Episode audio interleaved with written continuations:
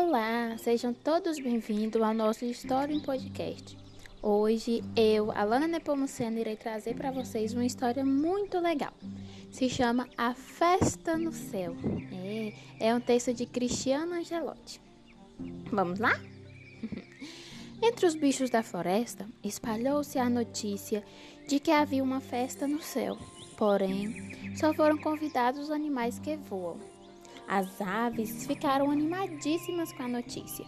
Começaram a falar da festa por todos os cantos da floresta. Aproveitavam para provocar inveja nos outros animais, que não podiam voar.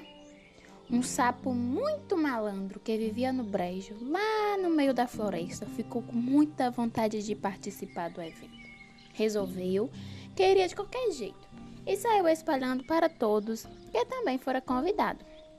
Os animais que ouviu o sapo cantar vantagem, que também havia sido convidado para a festa no céu, riam e riam dele. Imaginem o sapo pesadão, não aguentava nem correr, quem diria voar até a tal festa. Durante muitos dias, o pobre sapinho virou motivo de gozação de toda a floresta. Tira essa ideia da cabeça, amigo sapo, dizia o esquilo, descendo da árvore. Bichos como nós, que não voam, não tem chance de aparecer na festa no céu.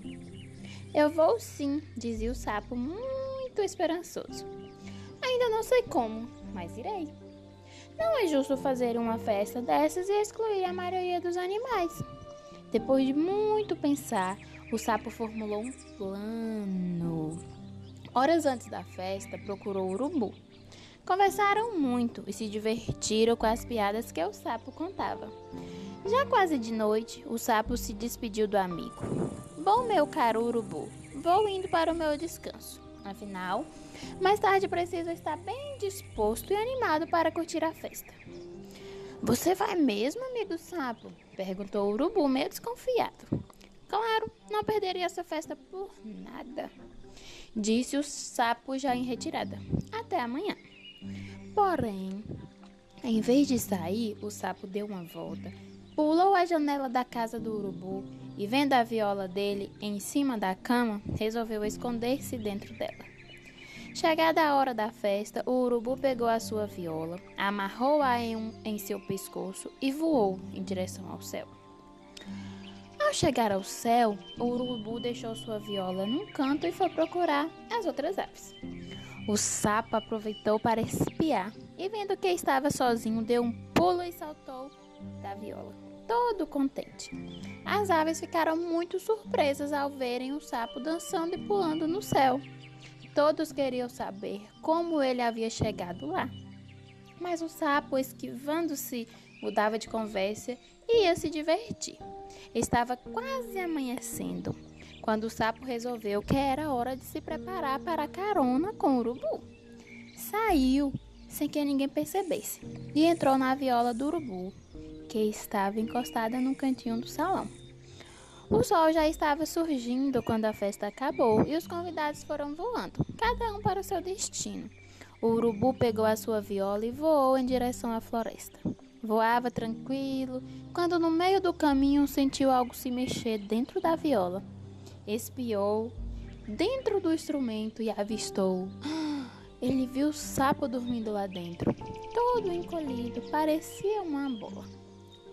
Que sapo folgado! Foi assim que você foi à festa no céu?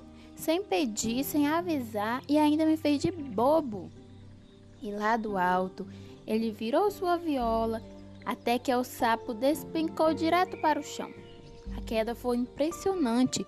O sapo caiu em cima das pedras do leito de um rio. E mais impressionante ainda foi que ele não morreu.